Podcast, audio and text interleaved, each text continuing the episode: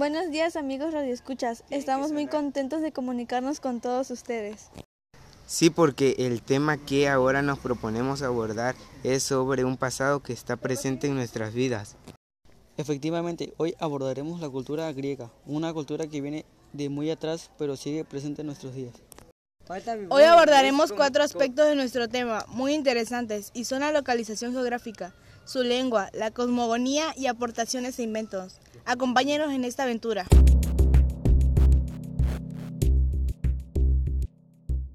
En primer lugar, hablaremos de sus aportaciones, las cuales son muy interesantes, así como sus inventos.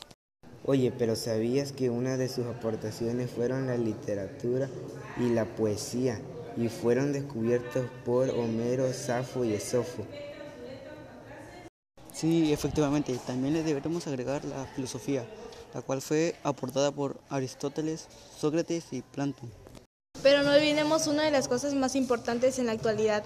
Le estamos hablando de las matemáticas, que fueron descubiertas por Pitágoras, Tales de Mileto, Euclides e Hiparlo de Naices. Así como descubrieron la física, astronomía y geografía, que fueron aportados por Arquímedes, Hiparto y Aristóteles.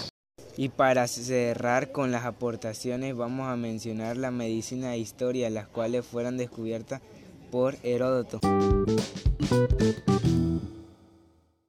Grecia es un país del sureste de Europa, con miles de islas en los mares, Egeo y Génico.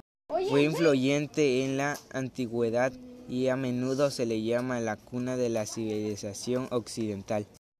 Atenas, su capital, conserva monumentos emblemáticos como la ciudadela de la Acrópolis del siglo V a.C. con el templo del Partenón. Grecia también es famosa por sus playas desde las arenas negras de Santorini hasta los centros turísticos de eventos en Mykonos. Su capital es Atenas, pertenece al continente de Europa. La moneda que utilizan es el euro, su idioma oficial es el griego y sus lugares de interés son la Acrópolis de Atenas y el Partenón de Meteoro y más.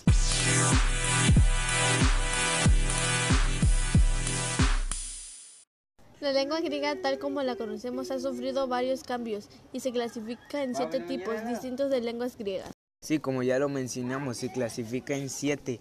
La oficial de Demócrito y se utiliza en Grecia y Chipre.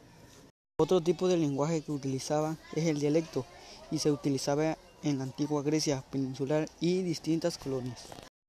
El iónico es otro tipo de clase y se hablaba en Eubea, en las islas Cícladas y en la región de Asia, menor que comprende Esmirna, Efeso y Mileto.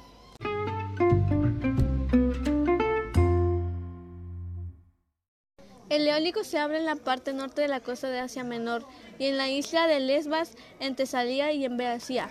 El dórico abarca el noroeste de Grecia, la costa Asia Menor y la Magna Grecia. El lático solo se hablaba en Atenas y en sus alrededores. Y para finalizar está la lengua común, la cual se extendió con las conquistas de Alejandro Magno a todo el oriente.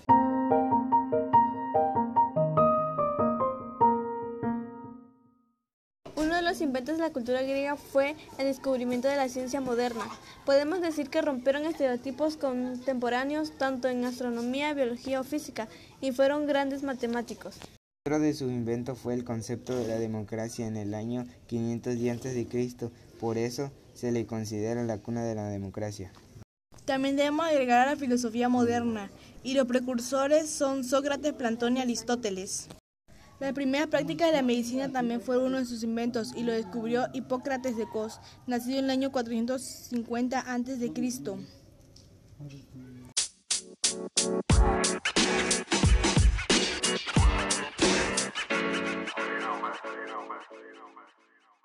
De la geometría fue descubierto por Tales de Mileto, que vio en el siglo VI a.C. es quien se consideró el padre de geometría. Después llegarían Pitágoras, Euclides y Arquímedes. Algo muy importante que descubrieron fueron las Olimpiadas y fueron en Grecia. Los primeros Juegos Olímpicos fueron en el año 776 a.C. y estaban dedicados a los dioses griegos del Olimpo. Se realizaban cada cuatro años y los campeones recibían como premio coronas con hojas de olivo. También lo agregaron los griegos. Uno de los primeros cartógrafos fue Anoximandro, cartógrafo que creó el mapa del mundo. El reloj con alarma fue uno de sus mayores inventos y no tiene nada que ver con los de la actualidad. Su alarma sonaba como ciertos órganos de agua o como cigarros cayendo sobre tambores.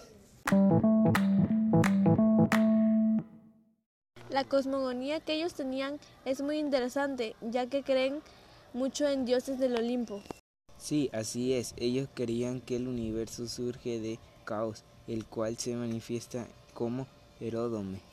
Según su cosmogonía, Eurodame adaptaba la forma de una paloma y depositaba un huevo que es calentado por Ofión.